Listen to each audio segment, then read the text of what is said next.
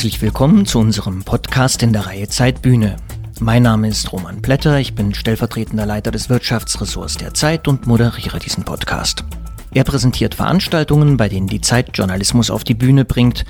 Neben unserer Zeitung machen wir nämlich auch eine Menge Veranstaltungen, in denen wir uns mit Gesprächspartnern aus Politik, Wirtschaft und Kultur unterhalten.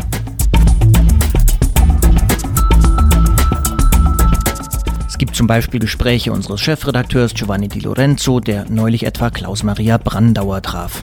Es gibt zudem die Martineen in Hamburg, in denen Josef Joffe, unser Herausgeber, und ich vor allem Politiker befragen, darunter zuletzt Jens Spahn, Sarah Wagenknecht oder Christian Lindner. Ende August werden wir auch die CDU-Vorsitzende und neue Bundesverteidigungsministerin Annegret Kamm-Karrenbauer treffen. Für all jene Leser, die zu diesen Veranstaltungen nicht kommen können, machen wir diesen Podcast. Heute gibt es bei Zeitbühne ein Gespräch mit dem britischen Schriftsteller Ian McEwan. Der stellvertretende Leiter des Kulturressorts von Zeit Online, Dirk Peitz, hat es am 10. Juli mit dem Bestsellerautor in der großen Aula der LMU in München geführt. Ian McEwan ist einer der bedeutendsten englischsprachigen Schriftsteller unserer Zeit. Seit seinem Welterfolg Abbitte im Jahr 2001 ist jeder seiner Romane ein Bestseller gewesen. Zuletzt kamen Verfilmungen von Am Strand und Kindeswohl in die Kinos. Im Gespräch für diesen Podcast geht es unter anderem um McEwans neuen Roman Maschinen wie ich, in dem der Autor das Beziehungsgeflecht zwischen einer Frau, einem Mann und einem Androiden beschreibt. Die künstliche Intelligenz Adam in der Gestalt eines Menschen gerät in die frische Liebesbeziehung von Charlie und Miranda.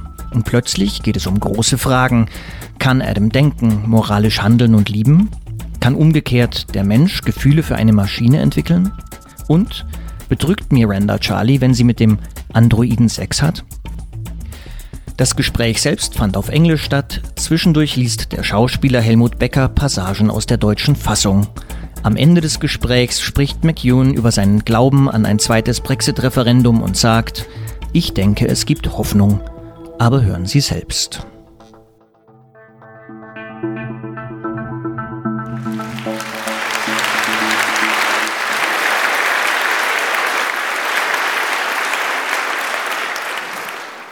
Einen wunderschönen guten Abend auch von mir. Ich freue mich sehr, heute Abend durch den Abend führen zu dürfen.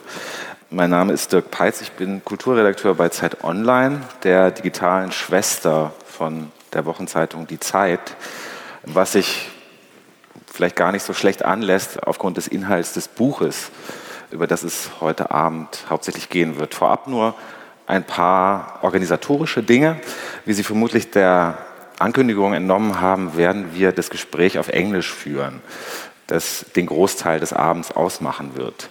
Leider gibt es keine Möglichkeit zu übersetzen. Und würde ich das versuchen, wird es erstens wahrscheinlich haarig werden und zweitens würden wir nicht viel reden können. Und ich hoffe, das geht aber trotzdem. Eine weitere Vorbemerkung. Wir werden das Gespräch zweimal unterbrechen, um Passagen zu hören aus dem aktuellen Roman unseres Gastes. Maschinen wie ich heißt der. Und die deutschsprachigen Passagen stammen aus der Übersetzung von Bernhard Robben, die ganz wunderbar ist. Und Herr Robben ist auch heute Abend hier. Ich weiß nicht genau wo. Da ist er in der ersten Reihe.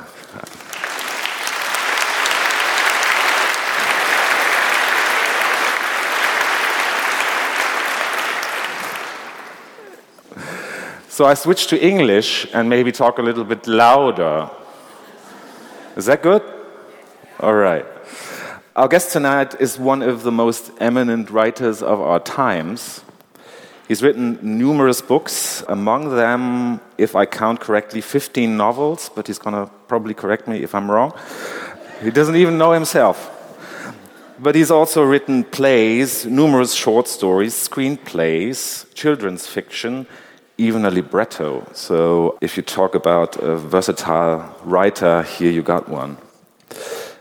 Among his most well-known novels are The Cement Garden and Atonement, which are only two of 11, if I'm correct, of his books that have been adapted for film. The most recent ones of which are The Children Act on Chesil Beach and The Child in Time. His most recent novel, which uh, we're going to talk about mainly tonight, hasn't been adapted to the screen. Of course, it just came out three months ago. But I'm pretty sure it will be turned into a movie because who wouldn't want to see a real life humanoid robot, uh, probably played by, I don't know, uh, Cumberbatch or somebody like that? um, and this Adam, for those of you ha who haven't read the book yet, and that's the name of the humanoid robot, is one of 25 Adams and Eves that are brought into the world of 1982. That is a fictitious alternative version of 1982, of course, because there hadn't been humanoid robots in the real life 1982. And in this novel, the great thing is John Lennon is still alive and he hasn't been murdered in 1980. And most importantly, Alan Turing is also alive, who actually committed suicide in 1940, 1954. I'm sorry. Now, one particular Adam has ended up in a house in South London where one Charlie Friend lives. Adam's owner, a man in his early 30s, of uh, semi successful endeavors. And we also find in this house upstairs Miranda, a young student, and soon to be love interest not only of Charlie, but of the humanoid robot Adam as well. So you see where this is heading, and it's going to, before I give up too much of the book, I'd like to invite to the stage, it's the author of this book, it's Ian McEwan.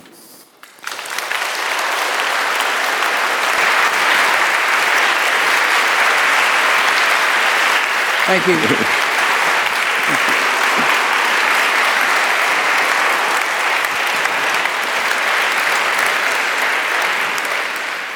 Now, why did you choose to invent an alternative 1982 uh, instead of just writing a science fiction novel uh, where in some future time they may, they may be actually humanoid robots? One little grudge I have against science fiction is it always seems to be predicting the future. Predicting the past is much easier. Um, and altering the past uh, becomes a very addictive game. All the things you want to have happened, you can put in, you can have some mischief. And I have to say that in, in the unfolding of the writing of the first draft of this, I had to exercise some restraint. Um, I thought uh, this is getting going too far because the, the center is a moral dilemma, um, a humanoid, uh, and the narrator and his and his uh, Miranda, who, as you say, lives upstairs and will become uh, a love interest for for both. Um, once you start playing with the idea and the central idea was Alan Turing. I expect most of you know, you've heard of him. He's often considered to be the, one of the founding fathers of computer science. He was writing in the 1930s um, essays, uh, scholarly essays on what he called a universal computing machine, basically laying out the groundwork for the digital computer.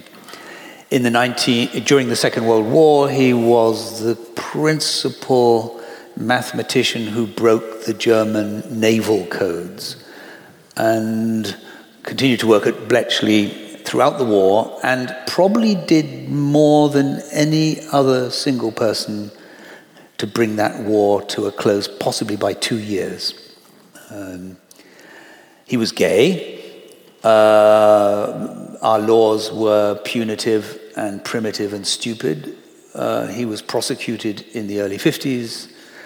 Um, he chose, rather than to go to prison, to submit to a course of chemical castration.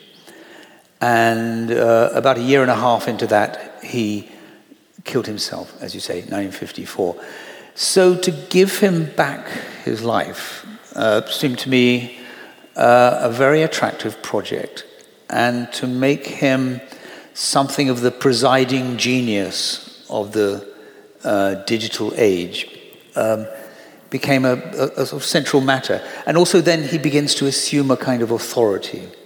Now, um, Turing would have been 70 in 1982. And uh, last year I turned 70.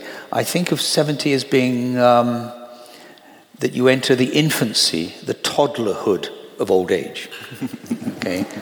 Um, you haven't got the full knack of, of it yet. You haven't started dribbling uh, and peeing in your pants, but you know, it's all ahead of you. It's all ahead of all of us. So I wanted Turing. So that's why it was 1982. But once I'd altered that reality, uh, then it became irresistible to start fiddling around with the rest of history. And the idea that the Beatles would stay together, and like many uh, pop musicians who hang around too long, their music gets worse and worse.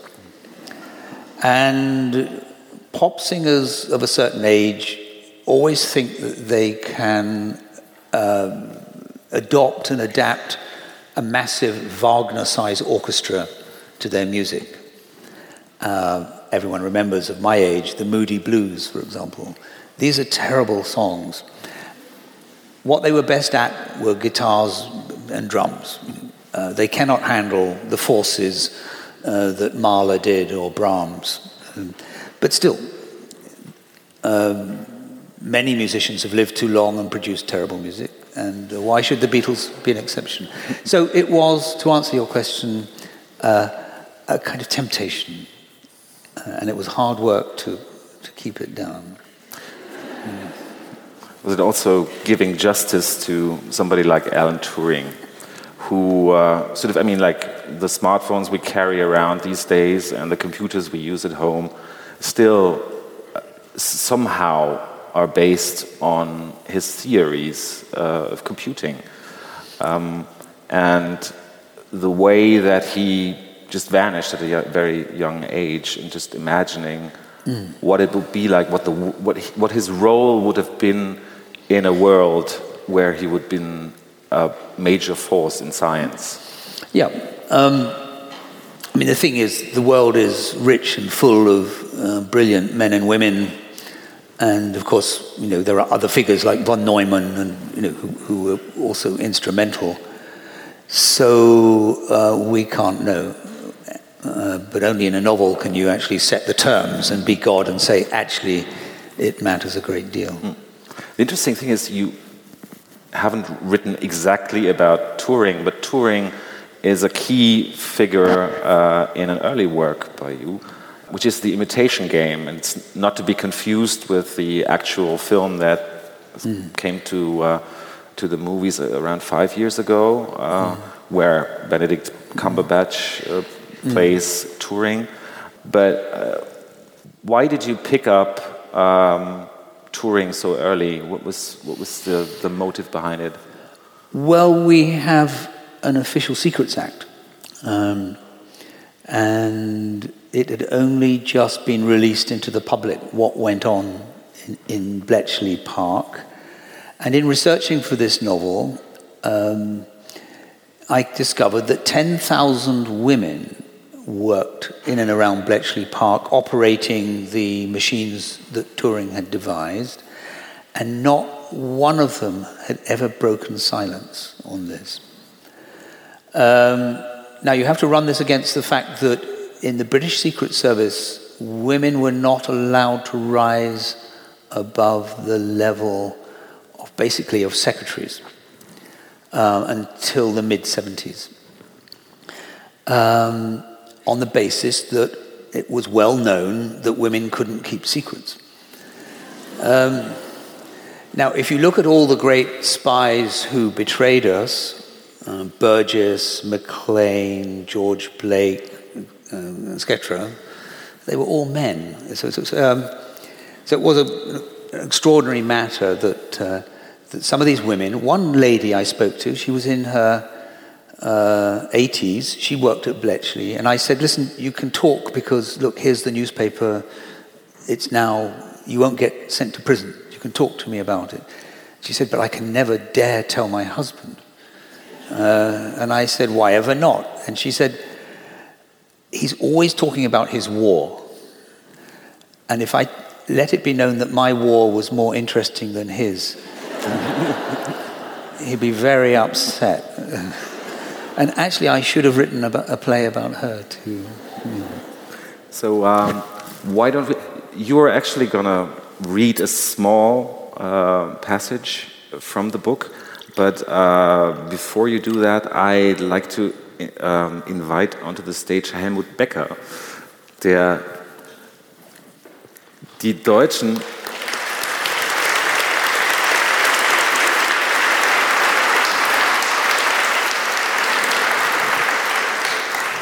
der die deutschen Passagen gleich äh, danach lesen wird.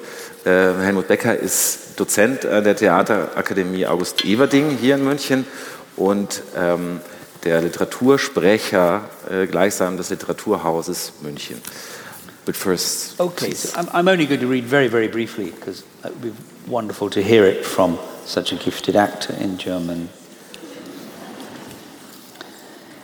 It was a religious yearning granted hope. It was the holy grail of science.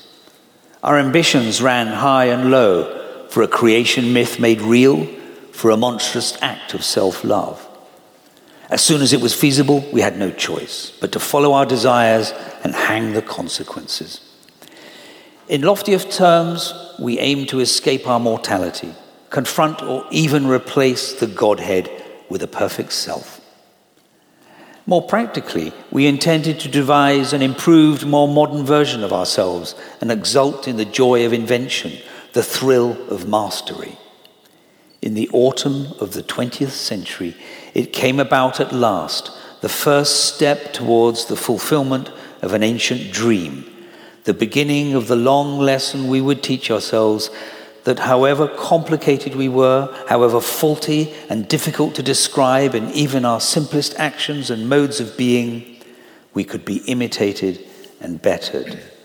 And I was there as a young man, an early and eager adopter in that chilly dawn. Es war der Hoffnungsschimmer einer religiösen Sehnsucht. Es war der heilige Gral der Wissenschaft Unsere höchsten und niedersten Erwartungen wurden geweckt von diesem wahr gewordenen Schöpfungsmythos, diesem ungeheuerlichen Akt der Selbstverliebtheit. Kaum war es machbar, blieb nichts weiter übrig, als unserem Verlangen nachzugeben und auf die Folgen zu pfeifen. Pathetisch gesagt, strebten wir danach, unserer Sterblichkeit zu entrinnen, Gott mit seinem perfekten Ebenbild zu konfrontieren oder gar zu ersetzen. Praktischer gedacht wollten wir eine verbesserte, modernere Version unserer selbst schaffen und die Freuden des Erfindens genießen, das Hochgefühl wahrer Meisterschaft. Im Herbst des 20. Jahrhunderts war es endlich soweit, der erste Schritt zur Erfüllung eines uralten Traums war getan und es begann jene lange Lektion, die uns lehrte, dass wir wie kompliziert wir auch sein mochten, wie fehlerhaft und selbst in unseren einfachsten Handlungen, in unserem schlichtesten Sein so schwer zu beschreiben, dennoch kopiert und verbessert werden konnten. Und ich war dabei in jener kühlen Morgendämmerung, ein eifriger Nutzer der ersten Stunde. Künstliche Menschen waren ein Klischee, schon lange bevor es sie gab weshalb sie manche, als sie dann endlich da waren, enttäuschend fanden. Die Fantasie, so viel schneller als die Historie, als jeder technologische Fortschritt, hatte diese Zukunft bereits in Büchern durchgespielt, dann im Kino und Fernsehen, als könnten uns menschliche Schauspieler mit glasigem Blick, ruckartigen Kopfbewegungen und steifem Kreuz auf das Leben mit unseren Vettern auf der Zukunft vorbereiten. Ich gehörte zu den Optimisten und sah mich nach dem Tod meiner Mutter und dem Verkauf des Familienhauses, das, wie sich erwies, auf wertvollem Bauland stand, mit unverhofftem Reichtum gesegnet. Der erste wirklich funktionsfähige künstliche Mensch mit überzeugender Intelligenz und glaubhaftem Äußeren, mit lebensechter Motorik und Mimik kam auf den Markt, eine Woche ehe unsere Truppen zu ihrer hoffnungslosen Falkland-Mission aufbrachten. Adam kostete 86.000 Pfund. Ich brachte ihn in einem gemieteten Transporter zu meiner schäbigen Wohnung in North Clapham. Es war eine leichtsinnige Entscheidung gewesen. Befeuert von Berichten, dass Sir Alan Turing, Kriegsheld und größtes Genie des digitalen Zeitalters, dasselbe Modell hatte liefern lassen. Bestimmt wollte er es in seinem Labor auseinanderzunehmen, um genau zu sehen, wie es funktionierte. Zwölf Exemplare dieser ersten Produktionsreihe hießen Adam, 13 Eve. Nicht gerade originell, da war man sich einig, aber verkäuflich. Da biologische Vorstellungen von Rasse wissenschaftlich in Verruf geraten waren, hatte man beim Design der 25 darauf geachtet, eine möglichst große Bandbreite an Ethnien abzudecken. Es gab erst Gerüchte, dann Beschwerden, dass der Araber nicht vom Juden zu unterscheiden war. Zufallsprogrammierung in Kombination mit Lebenserfahrung würde jedem Exemplar hinsichtlich sexueller Präferenzen eine freie Wahl garantieren. Die Eves waren nach einer Woche schon ausverkauft. Meinen Adam hätte man flüchtig besehen für einen Türken oder Griechen halten können. Da er 85 Kilo wog, musste ich Miranda, meine Nachbarin, bitten, mir zu helfen, und gemeinsam schleppten wir ihn auf einer mitgelieferten Einmaltrage von der Straße in die Wohnung. Während sich die Batterien aufluden, setzte ich uns Kaffeewasser auf und scrollte dann durch das 470 Seiten starke Online-Handbuch. Es las sich größtenteils klar und präzise, Allerdings hatte man Adam in verschiedenen Werkstätten zusammengesetzt, weshalb manche Instruktionen den Charme eines Unsinnsgedichts besaßen. Vorderteil des B347K Leibchens entblößen, um mit dem sorglos Emoticon des Motherboard Outputs die Stimmungsschwankungen der Penumbra zu mindern. Endlich saß er, einen Haufen Styropor und Plastik um die Knöchel, an meinem kleinen Esstisch, nackt, die Augen geschlossen. Ein schwarzes Stromkabel schlängelte sich von der Buchse, seinem Bauchnabel, zu einer 13 Ampere Steckdose an der Wand. Ihn voll aufzuladen würde 16 Stunden dauern. Dann noch die Update-Downloads und die Festlegung persönlicher Präferenzen. Ich wollte ihn jetzt sofort, Miranda auch. Wie aufgeregte junge Eltern waren wir begierig, seine ersten Worte zu hören. Es gab keine billigen, in der Brust versenkten Lautsprecher. Aus der enthusiastischen Werbung wussten wir, dass er mit Atemluft, Zunge, Zähnen und Gaumen Töne formte. Seine lebensechte Haut fühlte sich bereits warm an und so weich wie die eines Kindes. Miranda behauptete, ein Zucken seiner Wimpern beobachtet zu haben, ich war mir sicher, dass es nur die Vibrationen der Untergrundbahn waren, die 30 Meter unter uns dahin donnerte, sagte aber nichts. Adam war kein Sexspielzeug. Dennoch war er zu Sex fähig und besaß funktionierende Schleimhautmembranen, für deren Versorgung er jeden Tag einen halben Liter Wasser benötigte. Mir fiel auf, dass er unbeschnitten war, recht gut bestückt das Schamhaar voll und dunkel. Dieses hochentwickelte Modell eines künstlichen Menschen verkörperte vermutlich, was seinen jungen Programmierern gefiel. Und den Adams und Eves wurde nachgesagt, überaus temperamentvoll zu sein. Die Werbung pries ihn als Gefährten an, als intellektuellen Sparringspartner, als Freund und als Faktotum, das den Abwasch machen, Betten beziehen und denken konnte. Jeden Augenblick seiner Existenz, alles, was er hörte und sah, nahm er auf, jederzeit wieder abrufbar. Autofahren konnte er noch nicht. Und er durfte auch nicht schwimmen, duschen, ohne Schirm im Regen stehen oder unbeaufsichtigt mit einer Kettensäge hantieren. Was die Laufzeit betraf, konnte er dank einem Durchbruch in der Batterieentwicklung mit einer Akkuladung 17 Kilometer in zwei Stunden rennen oder sich das energetische Äquivalent zwölf Tage lang pausenlos unterhalten. Seine Lebensdauer war auf 20 Jahre angelegt. Er war kompakt gebaut, breitschultrig, hatte einen dunklen Teint und dichtes, schwarzes, nach hinten gekämmtes Haar, ein schmales Gesicht mit einer leicht gekrümmten Nase, die ihn hochintelligent wirken ließ, einen grüblerischen Blick unter schweren Lidern und feste Lippen, die in diesem Moment vor unseren Augen ihren tödlich gelb-weißen Farbton verloren und eine satte, lebhafte Farbe annahmen, sich in den Mundwinkeln sogar ein wenig entspannten. Miranda meinte, er sähe aus wie ein Hafenarbeiter vom Bosporus. Vor uns saß das ultimative Spielzeug, der wahr gewordene Traum vieler Jahrhunderte, der Triumph des Humanismus oder sein Todesengel, unfassbar aufregend, aber auch frustrierend. 16 Stunden waren eine lange Zeit, wenn man nur warten und zusehen konnte. Bei der Summe, die ich nach dem Mittagessen für ihn hingeblättert hatte, hätte er auch geladen und betriebsfertig sein können, fand ich. Es war ein später Nachmittag im Winter. Ich machte Toast und wir tranken noch einen Kaffee. Miranda, die Sozialgeschichte studierte und promovieren wollte, sagte, Sie wünschte, die junge Mary Shelley könnte bei uns sein und mitverfolgen, wie nicht etwa ein Ungeheuer aller Frankenstein, sondern diese attraktive junge Mann mit dem Bronzeteint zum Leben erwachte. Ich sagte, in jedem Fall aber würden beide Kreaturen die beseelende Kraft der Elektrizität brauchen. Genau wie wir, sagte sie, als meine sie nur sie und mich und nicht die gesamte elektrochemisch aufgeladene Menschheit. Sie war 22, ziemlich erwachsen für ihr Alter und zehn Jahre jünger als ich.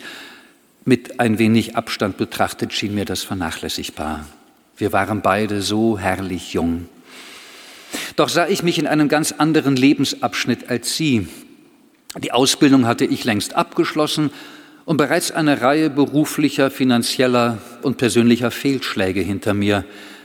Für eine junge, liebenswerte Frau wie Miranda fand ich mich zu abgebrüht und zynisch. Obwohl sie schön war, mit ihrem hellbraunen Haar und dem langen, schmalen Gesicht, den oft vor verhaltener Heiterkeit zusammengekniffenen Augen, und auch wenn ich sie in bestimmten Stimmungen manchmal staunend anstarrte, hatte ich sehr früh entschieden, ihre Rolle in meinem Leben auf die der netten nachbarlichen Freundin zu beschränken. Ihre winzige Wohnung lag gleich über meiner. Wir teilten uns den Eingang und trafen uns manchmal auf einen Kaffee, um über Beziehungen, Politik, Gott und die Welt zu reden. Mit perfekt austarierter Neutralität schien sie entspannt all dem entgegenzusehen, was da kommen mochte – als wäre ihr ein nachmittägliches Schäferstündchen mit mir gerade so recht wie unsere keuschen kameradschaftlichen Gespräche. Sie wirkte in meiner Gegenwart völlig entspannt und ich dachte mir, Sex könnte das nur ruinieren. So blieben wir gute Kameraden. Trotzdem strahlte sie etwas verlockend, geheimnisvolles, reserviertes aus. Vielleicht war ich ja, ohne es zu wissen, schon seit Wochen in sie verliebt ohne es zu wissen, was war das denn für eine fadenscheinige Formulierung? Widerstrebend beschlossen wir, Adam und einander eine Weile sich selbst zu überlassen. Miranda musste zu einem Seminar auf der Nordseite der Themse und ich einige Mails beantworten. Schon Anfang der 70er Jahre war die digitale Kommunikation von einer erhofften Vereinfachung des Lebens zu einer täglichen Last geworden. Nicht anders als die 400 Stundenkilometer schnellen Züge, überfüllt und dreckig. Spracherkennungssoftware. In den 50er Jahren noch ein Wunder, heute längst eine Bürde. Jeden Tag opferten ganze Heerscharen Stunden ihres Lebens einsamen Monologen. Die Hirn-Maschine-Schnittstelle, jene wilde Frucht des Optimismus der 50er, der 60er Jahre, konnte heute nicht mal mehr ein Kind hinter dem Ofen hervorlocken. Wofür die Menschen das ganze Wochenende angestanden hatten, war sechs Monate später so interessant wie die Socken an den Füßen. Was war aus den die kognitiven Fähigkeiten verbessernden Helmen geworden, den sprechenden Kühlschränken mit Geruchssinn verschwunden, wie das Mauspad, das Filofax, das elektrische Tranchiermesser oder das Fondue-Set. Unablässig rollte die Zukunft an. Unser neues Spielzeug begann zu rosten, noch ehe wir es nach Hause tragen konnten, und das Leben ging mehr oder weniger weiter wie zuvor. Würde auch Adam mich irgendwann langweilen? Gar nicht so einfach, E-Mails zu diktieren, wenn einen Zweifels wegen eines eventuellen Fehlkaufs plagen. Andere Menschen, andere Gedankenwelten werden uns doch gewiss immer faszinieren. Künstliche Menschen würden uns anfangs ähnlicher werden, dann genau wie wir und schließlich mehr als wir sein. Deshalb könnten sie uns niemals anöden. Sie würden uns zwangsläufig stets aufs Neue überraschen, auch auf unerfreuliche Weisen, die wir uns nicht einmal vorstellen konnten. Tragödien waren möglich, Langeweile nicht.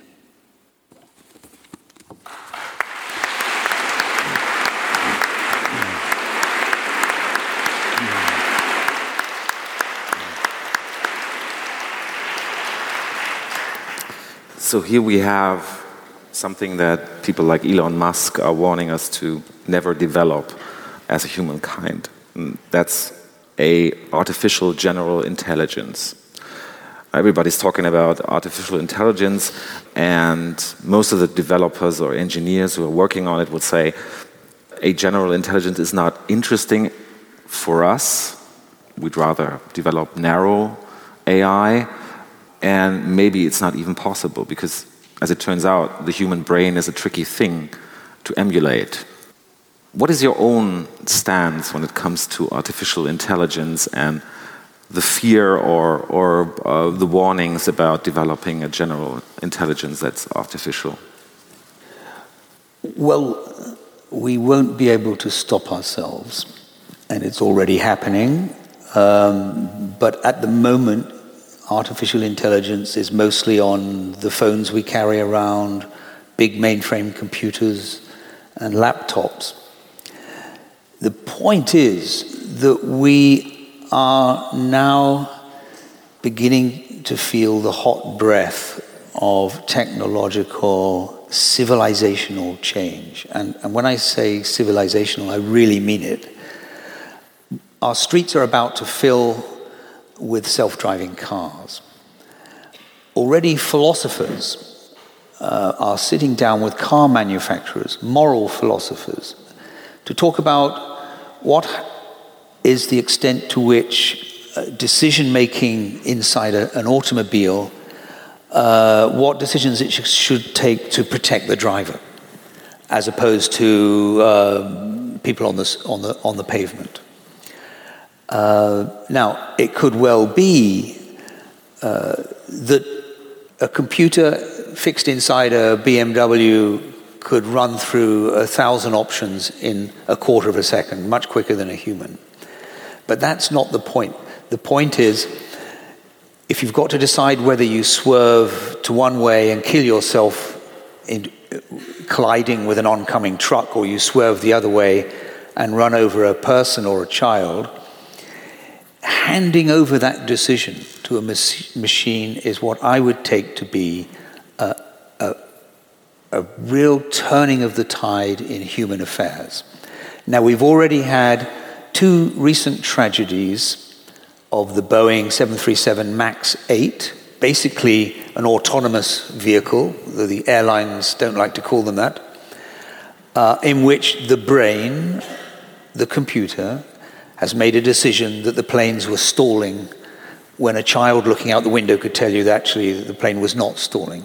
And there was nothing that in both cases that the pilots could do to overcome the choice of that brain. And almost 400 people died in two accidents. Already, parents are talking about whether they should teach their children to say please and thank you to, to Siri and Alexa. Um, and there is a race on between governments uh, to fix AI into our agriculture, into our logistics, into our distribution of goods.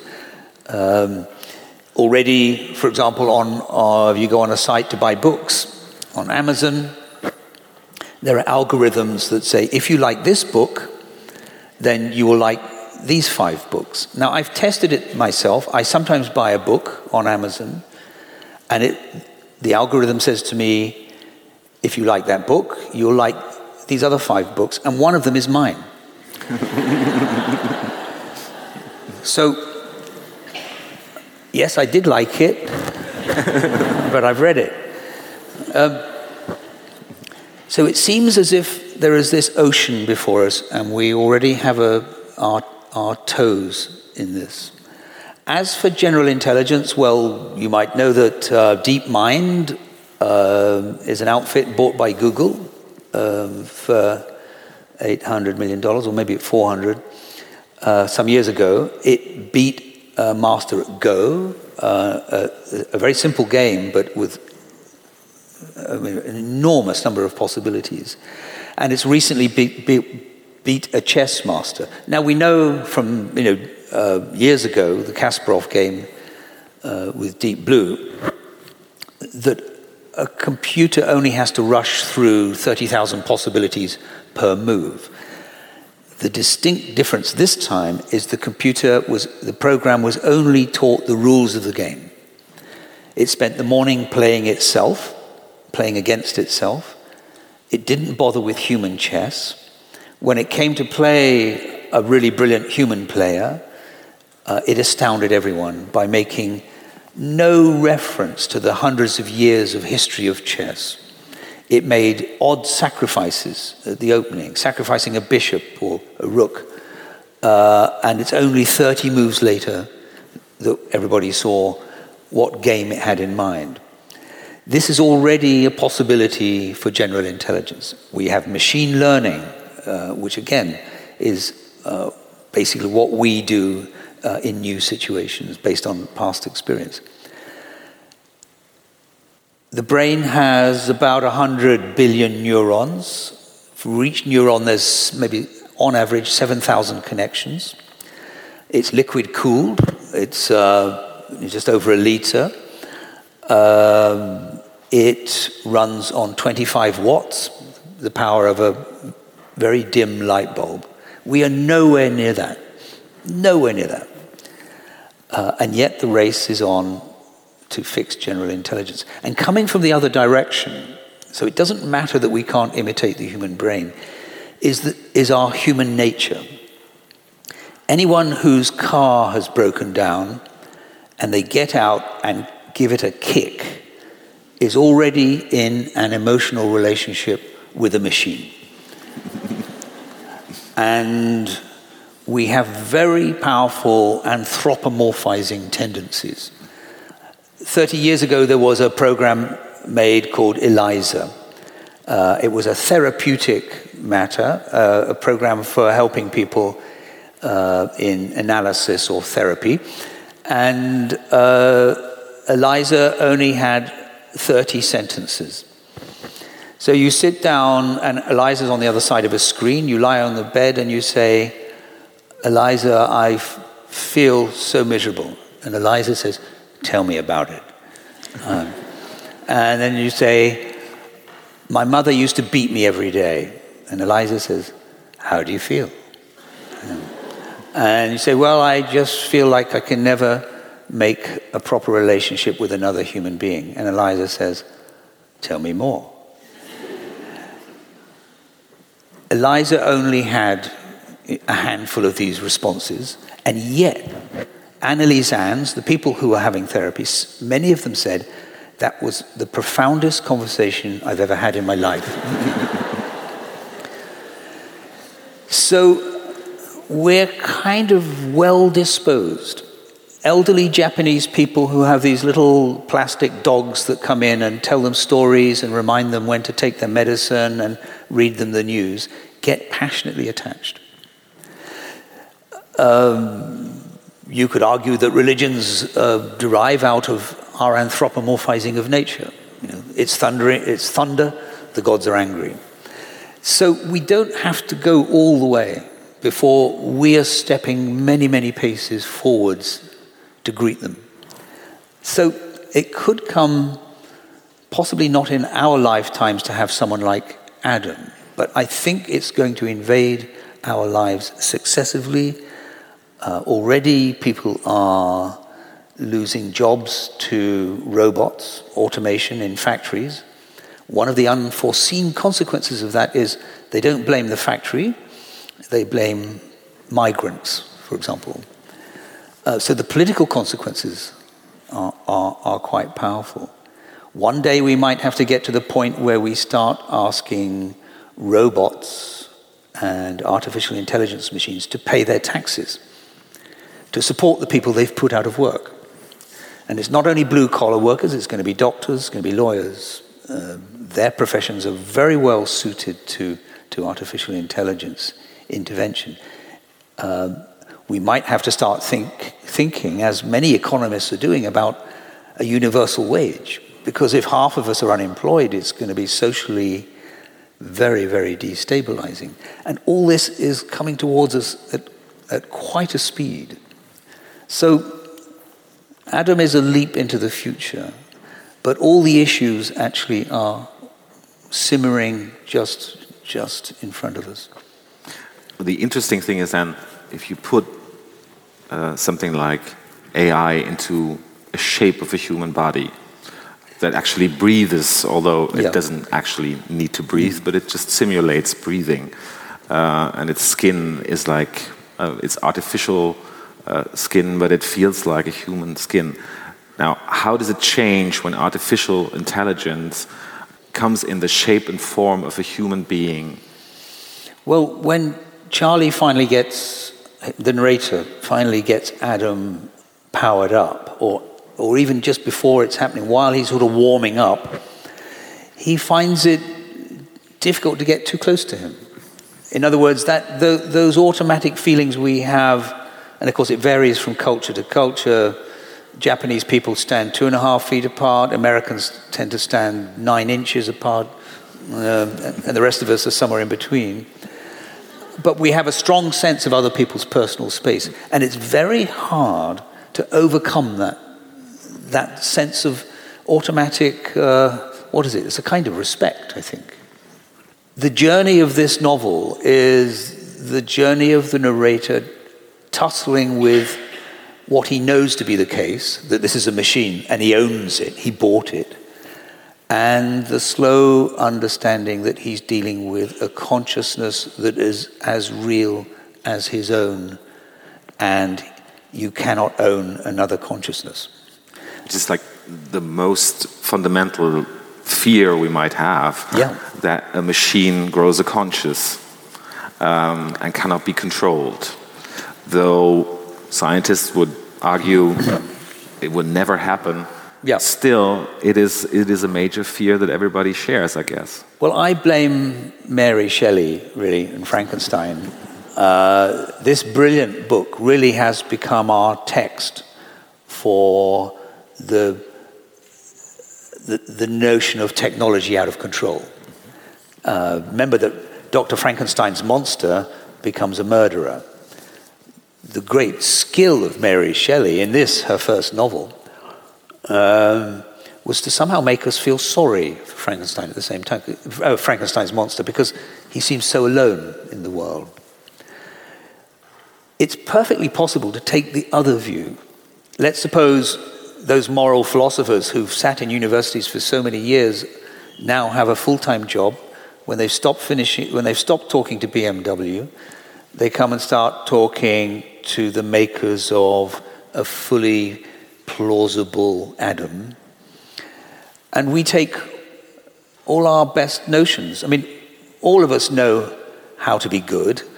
Humans have religions, they have philosophies, they have common sense, they have respect for others.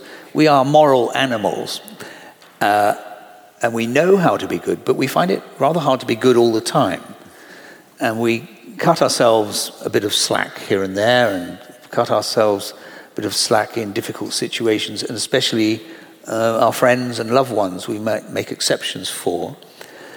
Um, but it's perfectly possible that we will give our new friends all our best thoughts, all our best notions about how to behave. And they might be nicer than us, kinder than us, and more moral than us.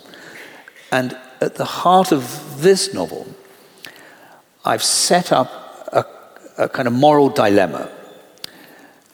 One of the characters, Miranda, who lives upstairs, has carried out, I'm not going to give it all away, um, has carried out an act of revenge.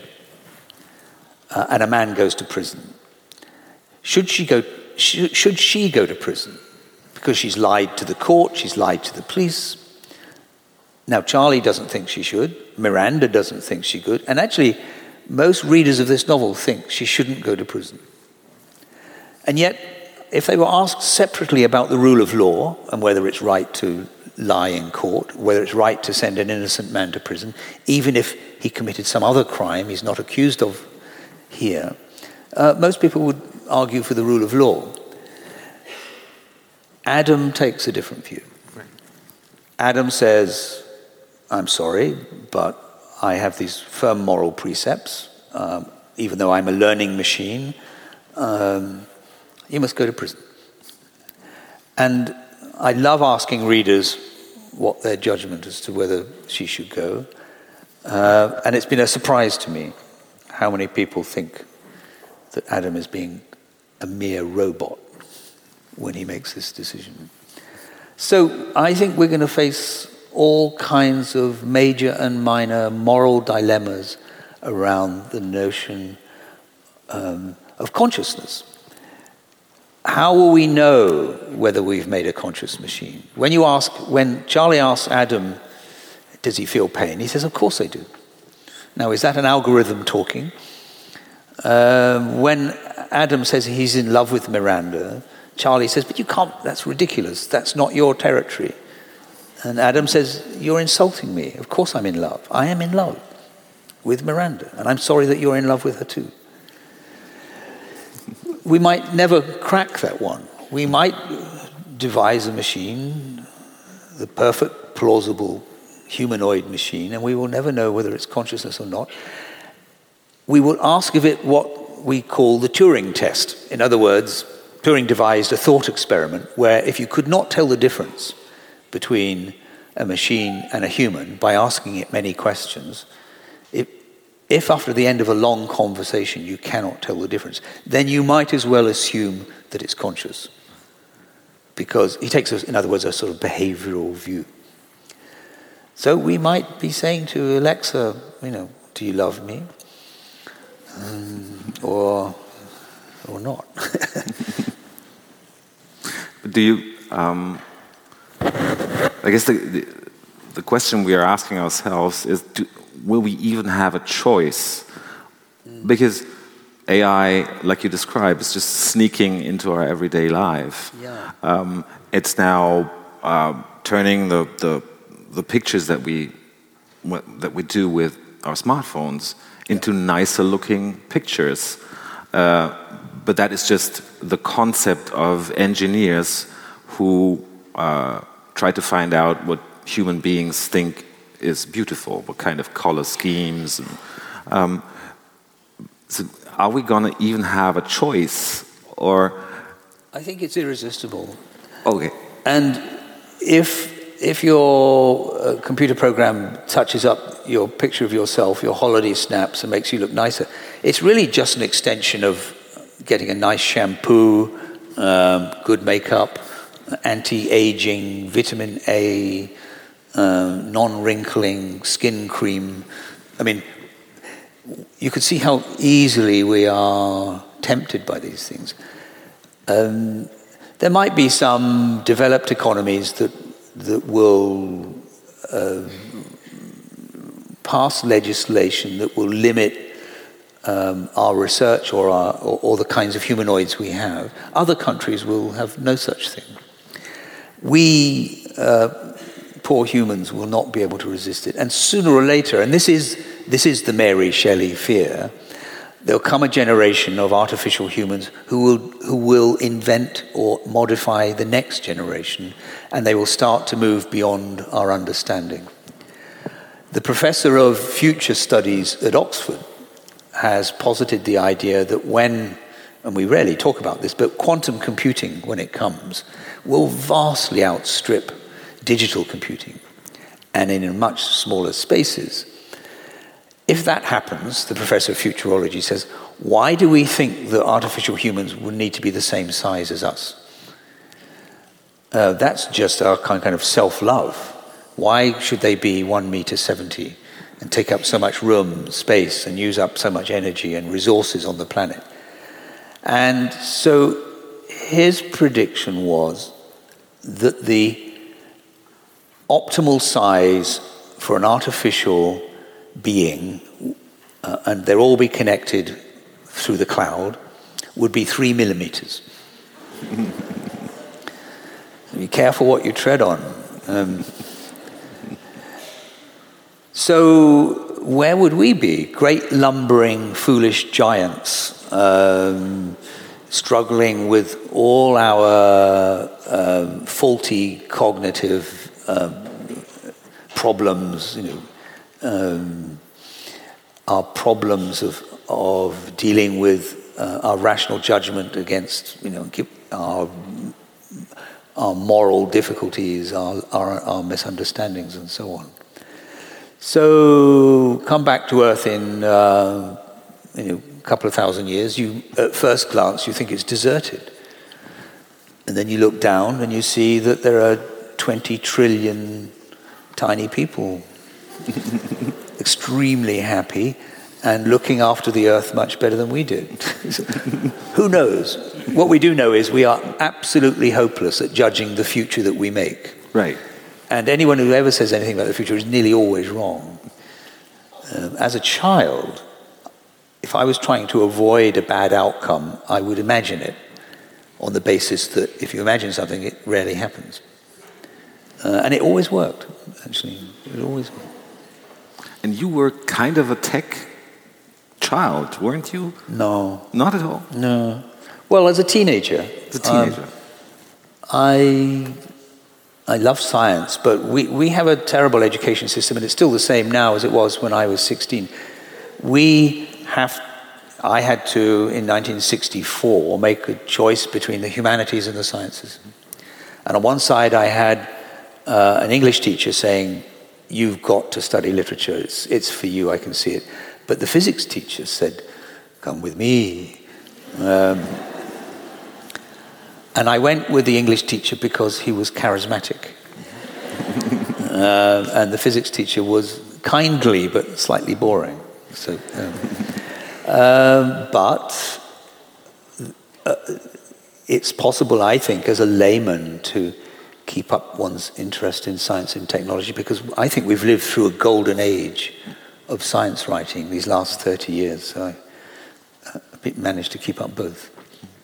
I mean, the first passage that, that um, Mr. Becker read, um, Charlie still thinks this could be a toy, even a sex yeah. toy. Yeah. Um, but it's not awake yet. Um, and the interesting thing is when it starts to interact with human beings. And the second passage that we're about going to uh, be hearing is about this. And why don't you yeah. read it and so we can ask okay. the questions how do we actually interact with machines and does it scare the hell out of us? So Adam has come awake he stood before me, perfectly still in the gloom of the winter's afternoon. The debris of the packaging that had protected him was still piled around his feet. He emerged from it like Botticelli's Venus rising from her shell. Through the north facing window, the diminishing light picked out the outlines of just one half of his form, one side of his face. The only sounds were the friendly murmur of the fridge and a muted drone of traffic. I had a sense then of his loneliness, settling like a weight around his muscular shoulders. He had woken up to find himself in a dingy kitchen in London, SW9, in the late 20th century, without friends, without a past or any sense of his future. He truly was alone. All the other Adams and Eves were spread around the world with their owners, though seven Eves were said to be concentrated in Riyadh. As I reached for the light switch, I said, How are you feeling? He looked away to consider his reply. I don't feel right. Er stand vor mir, vollkommen reglos im Zwielicht eines Winternachmittags. Das Verpackungsmaterial, das ihn geschützt hatte, lag noch immer um seine Füße. Er entstieg diesem Wust wie Botticellis Venus ihrer Muschel. Das schwindende Licht, das durch das nördliche Fenster fiel, erhellte nur eine Hälfte seiner Gestalt, eine Seite seines noblen Gesichts. Die einzigen Geräusche waren das freundliche Surren des Kühlschranks und der gedämpfte Verkehrslärm. Im selben Moment spürte ich die Einsamkeit, die sich wie ein Gewicht auf seine muskulösen Schultern legte. Er war im späten 20. Jahrhundert in dieser schäbigen Küche in Londons Southwestern Nine aufgewacht, ohne Freunde, ohne Vergangenheit und ohne ein Gefühl für die Zukunft. Er war wahrlich allein. Die übrigen Adams und Eves waren über die ganze Welt verstreut bei ihren jeweiligen Besitzern. Allerdings hieß es, dass sich in Riyadh gleich sieben Eves befanden. Während ich die Hand nach dem Lichtschalter ausstreckte, fragte ich, wie fühlst du dich? Er wandte den Blick ab und suchte nach einer Antwort. Ich fühle mich irgendwie nicht richtig. Diesmal klang die Stimme flach, fast als hätte ihm meine Frage die Laune verdorben. Aber Laune, wo denn in all den Mikroprozessoren? Was stört dich? Ich habe keine Kleider an und ich besorge dir welche. Was noch? Dieses Kabel, wenn ich das rausziehe, tut es weh. Ich mach's und es wird nicht wehtun. Aber ich rührte mich nicht gleich. Im hellen elektrischen Licht beobachtete ich jetzt seinen Gesichtsausdruck, der sich beim Sprechen kaum verändert hatte. Was ich sah, war kein künstliches Gesicht, vielmehr die Maske eines Pokerspielers. Ohne das Lebensblut seiner Persönlichkeit gab es für seine Miene nur wenig auszudrücken. Er funktionierte dank einer Art Default-Programm, das ihm genügen musste, bis die Downloads abgeschlossen waren. Ihm standen bestimmte Bewegungen, Redewendungen und Routinen zur Verfügung, die ihm einen halbwegs plausiblen Anschein verliehen. Er wusste in etwa, was unmittelbar zu tun war, mehr aber auch nicht, wie jemand mit einem brutalen Kater. Ich konnte es mir nun eingestehen, ich hatte Angst vor ihm und zögerte näher zu kommen. Außerdem beschäftigten mich die Konsequenzen seiner letzten Äußerung. Adam musste nur so tun, als täte ihm etwas weh. Und ich war genötigt, ihm zu glauben und entsprechend zu reagieren. Alles andere war zu schwierig, widersprach zu sehr unserer instinktiven Neigung zum Mitgefühl, Zugleich konnte ich nicht glauben, dass er fähig war, Schmerz zu spüren, Gefühle zu haben, überhaupt irgendwelche Empfindungen. Und doch hatte ich ihn gefragt, wie er sich fühle. Die Antwort war angemessen gewesen, ebenso mein Angebot, ihm Kleider zu bringen, auch wenn ich nichts davon glaubte. Ich spielte ein Computerspiel, allerdings ein reales Spiel, real wie das gesellschaftliche Leben. Die Beweise dafür waren mein trockener Mund und mein Herz das sich gar nicht mehr beruhigen mochte. Klar war, dass er nur reden würde, wenn er zuvor angesprochen wurde. Ich widerstand dem Impuls, ihn weiter zu beruhigen, ging zurück ins Schlafzimmer und suchte ihm ein paar Kleider raus. Er war ein kräftiger Kerl, einige Zentimeter kleiner als ich, doch nahm ich an, dass ihm meine Sachen mehr oder weniger passen würden. Turnschuhe, Socken, Unterwäsche, Jeans und Pullover. Ich stand vor ihm und drückte ihm das Bündel in die Hand. Ich wollte sehen, wie er sich anzog, wollte sehen, ob seine motorischen Fähigkeiten so gut waren, wie die Broschüre es versprochen hatte. Jeder Dreijährige wusste schließlich, wie schwierig es war, Socken anzuziehen. Als ich ihm die Kleider gab, nahm ich den leichten Geruch seines Oberkörpers wahr, vielleicht auch seiner Beine ein Geruch nach warmem Öl, nach jenem hellen, hochraffinierten Öl, mit dem mein Vater die Klappen seines Saxophons geölt hatte. Adam hielt die Kleider in der Armbeuge, die Hände in meine Richtung gestreckt. Er zuckte nicht zusammen, als ich mich hinunterbeugte und den Stecker zog. Seine angespannte, wie gemeißelte Miene gab nichts preis. So ausdrucksstark wie ein Gabelstapler, der sich in einer Lagerhalle einer Palette nähert. Dann ratterte vermutlich irgendein Logikgatter auf oder ein ganzes Netz davon reagierte und er flüsterte Danke. Das Wort wurde von einem nachdrücklichen Kopfnicken begleitet. Er setzte sich, legte den Stapel auf den Tisch und griff sich von oben den Pullover. Eine nachdenkliche Pause.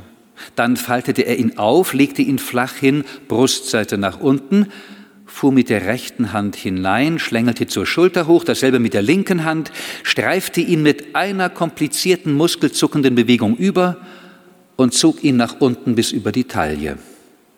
Auf dem verblichenen gelben Stoff prangte in roten Buchstaben der scherzhafte Slogan eines wohltätigen Vereins, den ich mal unterstützt hatte. Legastheniker aller Länder verinnigt euch. Er rollte die Socken auf und zog sie sich im Sitzen an. Geschickte Bewegungen, kein Zaudern, keine Probleme mit den relativen räumlichen Berechnungen, er stand auf, hielt die Boxershorts tief, führte die Füße durch die Öffnungen, zog die Hose hoch, ging bei der Jeans ebenso vor, schloss den Reißverschluss und in einer einzigen geschmeidigen Bewegung auch den silbernen Knopf am Hosenbund. Er setzte sich wieder, steckte die Füße in die Turnschuhe und band die Schnürsenkel zu einer Doppelschleife. In einem rasenden Tempo, das vielleicht etwas unmenschlich wirkte, aber ich fand es keineswegs unmenschlich. Für mich war es vielmehr eine Glanzleistung von Ingenieurskunst und Softwaredesign, ein Triumph des menschlichen Geistes. Ich wandte mich von ihm ab, um mit den Vorbereitungen für das Abendessen zu beginnen und hörte Miranda oben durch ihre Wohnung gehen, die Schritte gedämpft, als sei sie barfuß. Bestimmt duschte sie gleich, machte sich fein für mich. Ich stellte sie mir vor, noch tropfnass im Morgenmantel, wie sie die Schublade öffnete und sich fragte, Seide? Ja. Pfirsichfarben? Gut. Während der Ofen vorheizte, legte ich die Zutaten auf die Arbeitsplatte. Nach einem profitgierigen Tag am Computer bringt einen nichts so rasch auf die freundlichere Hälfte der Welt zurück wie das Kochen. Man reiht sich ein in die lange Tradition der Fürsorge für andere. Ich blickte über die Schulter, verblüffend die Wirkung seiner Kleider. Er saß da, Ellbogen auf dem Tisch, wie ein alter Kumpel, der darauf wartete, dass ich ihm das erste Glas des Abends einschenkte. Ich rief ihm zu, es gibt ein Ofenhuhn mit Butter und Estragon. Das war nicht nett wusste ich doch, dass auf seinem Speiseplan nur Elektronen standen. Ohne zu zögern, doch mit zu flacher Stimme antwortete er, passt gut zusammen, nur verkohlen die Würzblätter leicht, wenn man das Geflügel bräunt. Geflügel bräunt? Ich schätze, das war korrekt, aber es klang irgendwie seltsam. Was würdest du mir raten? Decke das Hähnchen mit Alufolie ab, bei der Größe empfehle ich 70 Minuten bei 180 Grad. Anschließend die Blätter in die Soße hinunterwischen und die Haut bei gleichbleibender Temperatur ohne Folie bräunen. Zum Schluss den Estragon mit dem Saft und der geschmolzenen Butter wieder drüber gießen. Danke. Und nicht vergessen, das Huhn zehn Minuten mit einem Tuch abzudecken, ehe du es tranchierst. Weiß ich doch. Entschuldige, Klang ich gereizt? Anfang der 80er Jahre waren wir es seit langem gewohnt, mit Maschinen zu reden. In unseren Autos, daheim, bei Telefonaten mit einem Callcenter oder der Arztpraxis. Aber Adam hatte das Gewicht meines Hähnchens quer durch die Küche präzise geschätzt und sich für einen überflüssigen Rat entschuldigt. Ich sah wieder zu ihm hinüber mir fiel auf, dass er die Ärmel bis zu den Ellbogen aufgekrempelt und sehnige Unterarme entblößt hatte. Er verschränkte die Finger und stützte das Kinn in die Hände. Und das war Adam ohne Persönlichkeit. Von dort, wo ich stand, betonte das Licht seine hohen Wangenknochen. Er sah wie einer dieser harten, stillen Typen am Tresen einer Bar aus, denen man lieber nicht in die Quere kommt. Und nicht wie einer, der Kochtipps gibt. Ich spürte das ziemlich kindische Verlangen, ihm zu zeigen, wer hier der Boss war. Adam, sagte ich, könntest du einige Male um den Tisch gehen? Ich will sehen, wie du dich bewegst. Klar? Sein Gang hatte nichts Mechanisches an sich. Selbst auf beengtem Raum gelangen ihm weit ausholende Schritte. Nach zwei Runden blieb er an seinem Stuhl stehen, wartete. Jetzt kannst du die Weinflasche öffnen. Aber gern. Er kam auf mich zu und ich legte ihm den Korkenzieher in die offene Hand. So einen mit Scharnier und Hebelwirkung, wie ihn Sommeliers bevorzugen. Er hatte keinerlei Mühe damit, hielt sich den Korken an die Nase, holte ein Glas aus dem Schrank, schenkte einen Schluck ein und reichte es mir. Während ich probierte, beobachtete er mich aufmerksam.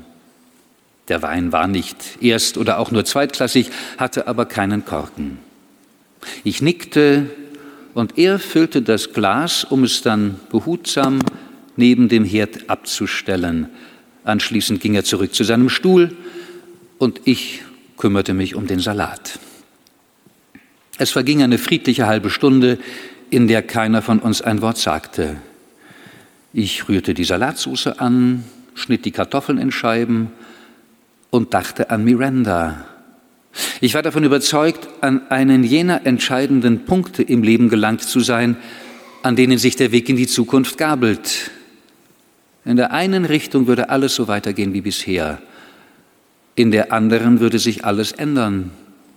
Liebe, Abenteuer, das pure Vergnügen, aber auch Ordnung im neuen, reiferen Leben, keine verrückten Projekte mehr, ein gemeinsames Zuhause, Kinder, wobei die letzten beiden Punkte durchaus zu den verrückten Projekten zählen mochten. Miranda war der liebreizendste Mensch, gütig, schön, amüsant, hochintelligent, als ich das Geräusch in meinem Rücken hörte, kam ich wieder zu mir, hörte es noch einmal und drehte mich um. Adam saß nach wie vor auf seinem Stuhl am Küchentisch. Er hatte zweimal diesen Laut von sich gegeben, das Geräusch eines Mannes, der sich absichtlich räuspert. Charlie, wenn ich dies hier richtig deute, bereitest du ein Essen für deine Freundin von oben vor, für Miranda. Ich sagte nichts. Laut meinen Recherchen der letzten Sekunden und der sich daraus ergebenden Analyse solltest du ihr nicht restlos vertrauen. Was sagst du? Laut meinen Erklär dich. Ich starrte aufgebracht in Adams leeres Gesicht. In ruhigem, betrübtem Ton sagte er, es besteht eine gewisse Wahrscheinlichkeit, dass sie eine Lügnerin ist eine systematische, böswillige Lügnerin. Soll heißen, das zu erklären würde einen Moment dauern, aber sie kommt bereits die Treppe herunter. Sein Gehör war besser als meines, nur Sekunden später klopfte es leise an die Tür. Soll ich aufmachen? Ich war so wütend, dass ich keine Antwort gab und trat in gänzlich falscher Gemütsverfassung in den winzigen Flur. Wer oder was war diese idiotische Maschine? Warum sollte ich sie ertragen? Ich riss die Tür auf und da stand sie vor mir in einem hübschen hellblauen Kleid und lächelte mich fröhlich an. Ein Sträußchen Schneeglocken in der Hand. Nie hatte sie schöner ausgesehen.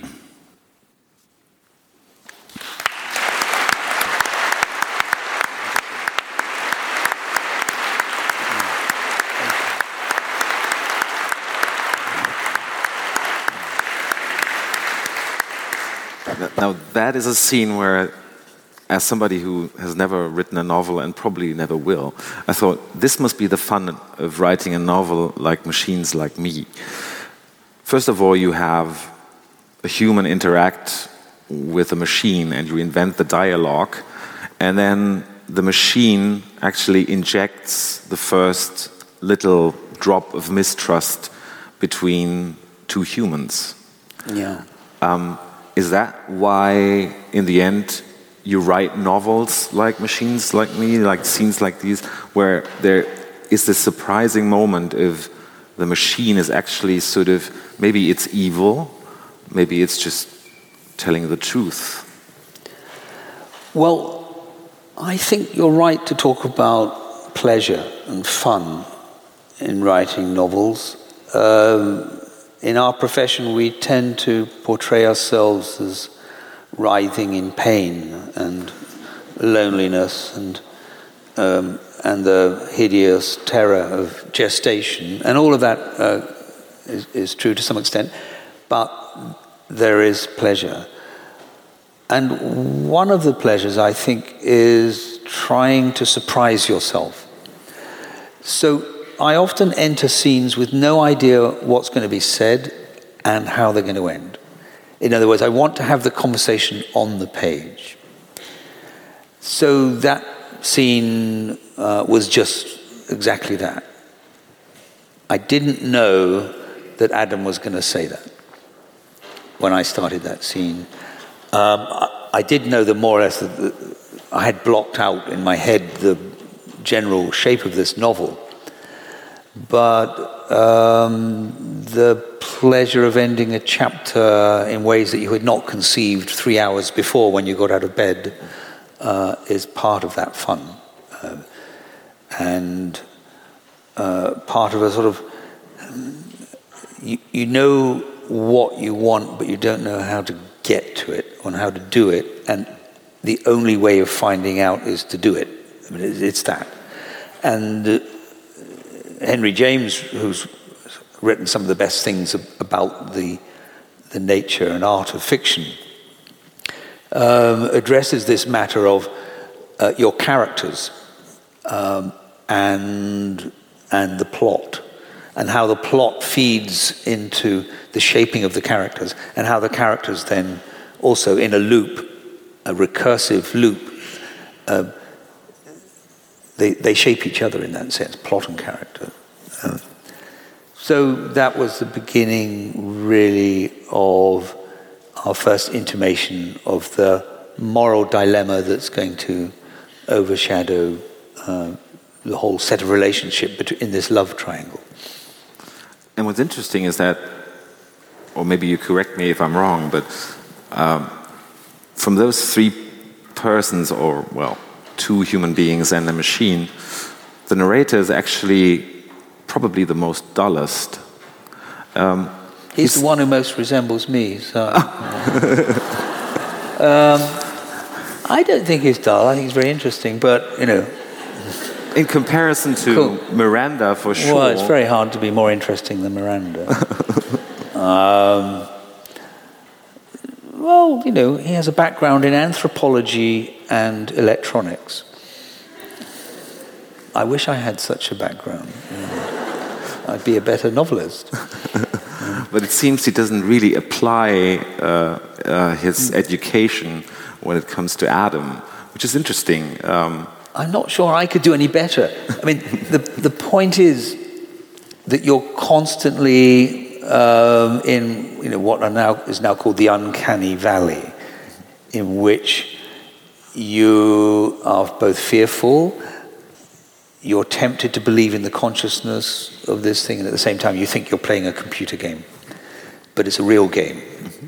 Uh, and I think, again, to come back to my uh, statement earlier about civilizational change, we have never had such di- a dilemma like this before uh, and it is now on our lips um, all the time. I think it's an enormous opportunity for novelists, actually, because we're going to be struggling with this for a very long time, with our own judgment pitched against AI. If you read about probability, probability theory, for example, there are so many answers to difficult questions in which human thinking is not very good at uh, statistics or, or probability and makes other kinds of choices. Uh, and they're frequently wrong, but they're also very human and, and sort of right. Um, a fuzzy logic is, is, is, at play that clearly evolution has settled on as best for us, it won't be necessarily best for artificial humans. Uh, they'll be like us and then they won't be like us. I mean, this is going to be our, our problem. Is the urgency that you describe the main reason for writing this book, actually? I don't know about urgency, because I mean, th- this is going to un- unfold, you know, in the next 150 years. And I got into a lot of trouble when this novel was published. because Someone asked me on television, uh, was this science fiction?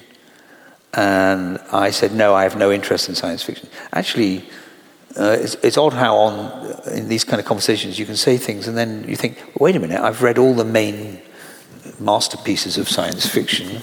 Uh, I saw Ex Machina, and you know, I've, I've, you know, Humans and Westworld, and they all interest me a great deal. But I realized, thinking about it, that what I like in the science fiction tradition um, is not people getting in spaceships and going off to remote civilizations uh, to do massive battle or whatever. Or, or, and I don't, especially don't like anything supernatural being involved the, the tradition in science fiction that I'm really interested in is one that examines the impact of inventions and technology on human fates and, and on social change. So, um, Aldous Huxley's Brave New World, for example, or one could speak of George Orwell's Animal Farm. Uh, there, there's a long, honorable tradition of earthbound science fiction John Wyndham, I don't know if he's read in Germany, but I mean, The Day of the Triffids is, is an extraordinary sort of fantasy where everybody on earth goes blind, virtually everybody. Uh, and there are many other uh, great novels in that sense, and, and there's, there's no way around it. It's not just politics that's going to change us, it's going to be how technology disrupts politics and, and shapes societies. Already, for example, the President of the United States might not be the President of the United States were it not for social media and a hostile state like Russia. Uh, and there are many, many other examples of that in which our political reality is being shifted by something that we all do together but can't control or can't uh, predict. And again, I think this should be a field day for the makers of dramas and fictions and all, all forms of contemplation of this in, in, in, personal terms. I mean, it's going to impact on our love life. You know, this is what I want to suggest too. From the very minutiae of our existence right up to our uh, civilizations, we are going to be different. We are going to be different. Do you, when you finish a book, do you ever contemplate how it fits into the sum of your life's work, or is this just a preposterous idea that one wouldn't follow? I don't, but uh, thousands of critics do do it for you. Uh, and I'm always surprised. I don't read my reviews, but my wife sums them up for me. And, uh, and there's often a phrase like, yet another uh, something, something. You can't escape yourself. I mean, the novel is a very uh, personal form. You can't go up to your best friend who's just finished her novel and say to her, now don't take this personally, but your novel is crap. It's just not possible. Right. Um, it's very revealing somehow, a novel. One of my characters, the little girl in Atonement, when she moves from writing plays to writing fiction, she finds that it's suffused with embarrassment. She can't even write he said without feeling like a liar and feeling sort of oddly revealed, exposed in some, in some sense. So no, I, I don't think that. I, I mean, I'm, I'm very good at not writing. So when I finish a novel, I can go dormant and try to make sure that my next novel, by hesitating, um, is as different as the last one as I can possibly conceive. But however hard any novelist tries to do that, there's always going to be someone saying, oh, this fits into his whatever and ever. You know, there's no escape. You cannot escape. Hesitation, by the way, uh, I think is one of the vital elements of creativity. And sometimes I'm with young writers and they say, What uh, can you give us some advice about writer's block? And I always say the first thing you must do is rename it, call it hesitation, and it will fit perfectly. You know, it, it will all go away, it will cease to worry you the moment you call it hesitation. So I guess, although we all probably wish you are not hesitating too much before you write the next novel. I've already started. I've had I've had nine months, so. So then everything is great. Yeah. And I guess we we've talked for about 90 minutes, and we we didn't even mention Brexit. Is that a mistake, or should we should we just talk politics or skip that and um, have a nice evening? Well, no. Let's have a horrid evening. well, um, we talk of nothing else in Britain. Uh, things have got very dark lately. Um, when 30 British members of parliament turn their back on Beethoven, you know you're in another territory. Uh, and I noticed that uh, one Tory politician is asking them, uh, trying to intervene in some music festival, asking them not to play any Beethoven. This is how it was in Britain in, in, in 1916, when there was opposition to any Bach or Beethoven. And I think that the people who are leading Brexit now have moved into a kind of mystical or religious state about it. Um, you never hear now any economic arguments for Brexit. It's just we've got to finish the job, or the language is of a slave's revolt, that we are the oppressed. So, this was one Tory, ex Tory politician speaking in the European Parliament the other day, trying to describe us as under the boot heel of. Um, of the European Union, and we had to rise up like a slave's revolt. Really distasteful and strange. And yet, I remain optimistic. I think we will not leave. I honestly think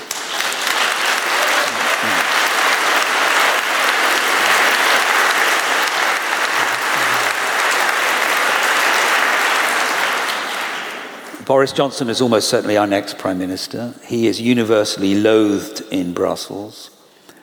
Um, the likelihood of Brussels cutting him a deal is minimal. And to rewrite Theresa May's deal would require another 18 months. It's not going to happen. The backstop in Ireland is reasonably enough a, a, a fixed position that allows, actually, in the future for technological changes if, if, if they could, could be got. And at the same time, he has tied himself to a mast that we leave suitably on Halloween, on 31st of October. Um, Parliament will not let us leave without a deal. It's the only thing Parliament can agree on. Brussels is listening to our debates and saying, Parliament was not going to let them leave, so why should we negotiate a deal that we don't want to negotiate? So I think we will head into a second referendum. Um, and I think Jeremy Corbyn, uh, who himself is a sort of perfect storm, just when we didn't need a person like Jeremy Corbyn, I think slowly he's going to come around uh, out of self interest uh, and will back a second referendum. And I think that we would narrowly vote to leave. This is my predictions, and what did I say about all my predictions?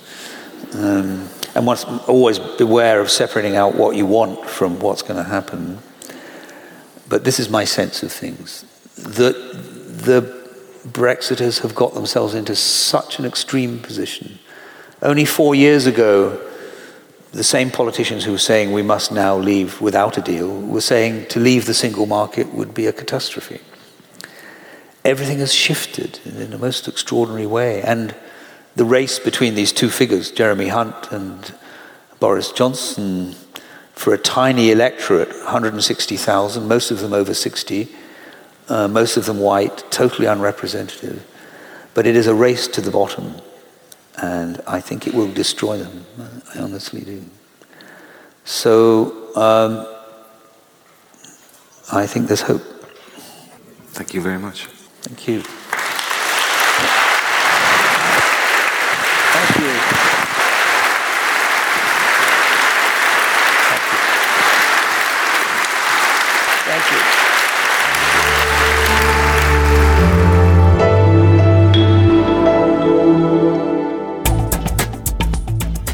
Das war der Schriftsteller Ian McEwan im Gespräch mit Dirk Peitz, dem stellvertretenden Leiter des Kulturressorts von Zeit Online.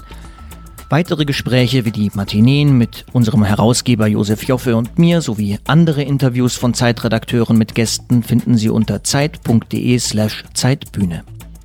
Mein Name ist Roman Blätter, ich bin stellvertretender Wirtschaftsressortleiter der Zeit und ich freue mich auf das nächste Mal mit Ihnen und Zeitbühne.